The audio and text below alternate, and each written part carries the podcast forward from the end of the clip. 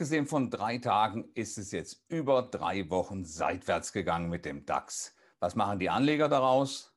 Das erfahren Sie gleich. Emotionen machen Märkte. Joachim Goldberg erklärt Kursbewegungen und Schieflagen in der Börse Frankfurt Sentiment Analyse. Jeden Mittwoch als Podcast. Hallo Joachim.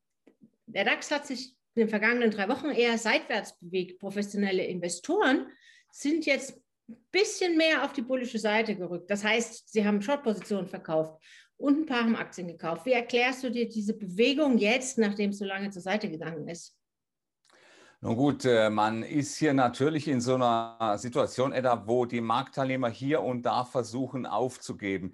Die Korrektur, auf die man wartet, die kommt ganz einfach nicht. Wir haben ja eine Gelegenheit gehabt äh, vergangene Woche, aber wenn man mal die drei Tage rausnimmt aus den vergangenen Wochen seit dem 6. April, äh, dann ist das eben nur eine Seitwärtsbewegung. Das sind das mal gerade 1,7 Prozent Bandbreite und damit kann eigentlich niemand etwas anfangen. Und äh, vor allen Dingen diejenigen nicht, die von uns befragt werden, mehrheitlich, äh, die haben sich äh, jetzt auf die andere Seite teilweise begeben. Wir gucken mal auf die Grafiken. Da sehen wir, unser Börse Frankfurt Sentiment Index ist von minus 25 gestiegen um 10 Punkte auf minus 15. Das sind also etwa zwei Drittel derer aus der Vorwoche, die sich jetzt wieder eines Besseren besonnen haben. Vielleicht, weil sie gesehen haben, dass einfach nichts drin ist. Die institutionellen Anleger, sie haben ja das Problem in dem Moment, wo sie extra Rendite generieren müssen, äh, dass sie sich in einem Markt befinden, wo man diese extra Rendite nicht generieren kann. Und einen Markt zu schlagen, der nur hochgeht, das ist halt sehr, mhm. sehr, sehr schwierig.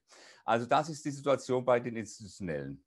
Bei den Privatanlegern fällt auf, dass vor allen Dingen das Lager an der Seitenlinie, also diejenigen ohne Positionen gewachsen ist. Warum sind die Leute jetzt aus dem Markt rausgegangen in diesem Maß?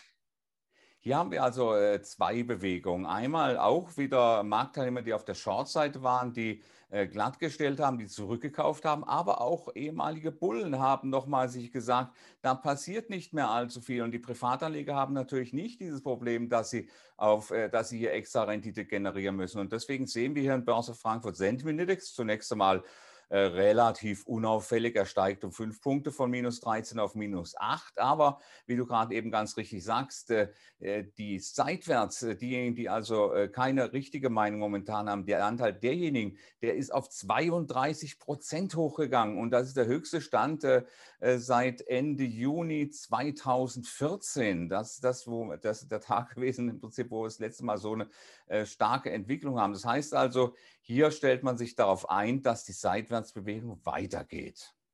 Und deckt das auch, deckt sich das auch mit deiner Erwartung? Bleiben wir gefangen in diesem zur Seite?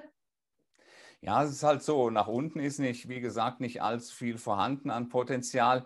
Äh, die Pessimisten, die wären ja froh, wenn wir jetzt unter 15.000 gingen. Ich glaube, da wären viele bereit, äh, ihre Engagements, ihre Position glattzustellen. Die Kommentatoren, die betonen das ja eigentlich auch immer wieder, dass der Markt sehr weit ist, dass die Ökonomie vor allen Dingen in den USA sehr weit gelaufen ist und dass man eigentlich vorsichtig sein muss. Aber äh, wir bekommen eben diese Rücksetzer nicht und auf der anderen Seite bekommen wir eben auch nicht den Aufwärtsimpuls. Dafür brauchen wir langfristiges, frisches Kapital.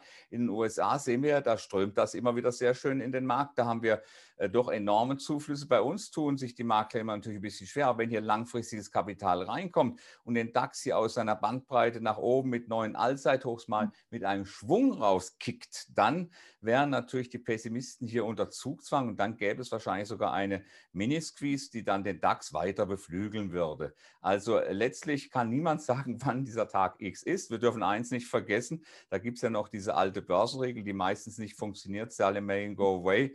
Auch das scheint dieses Jahr ein Problem zu sein. Danke für deine Einschätzung.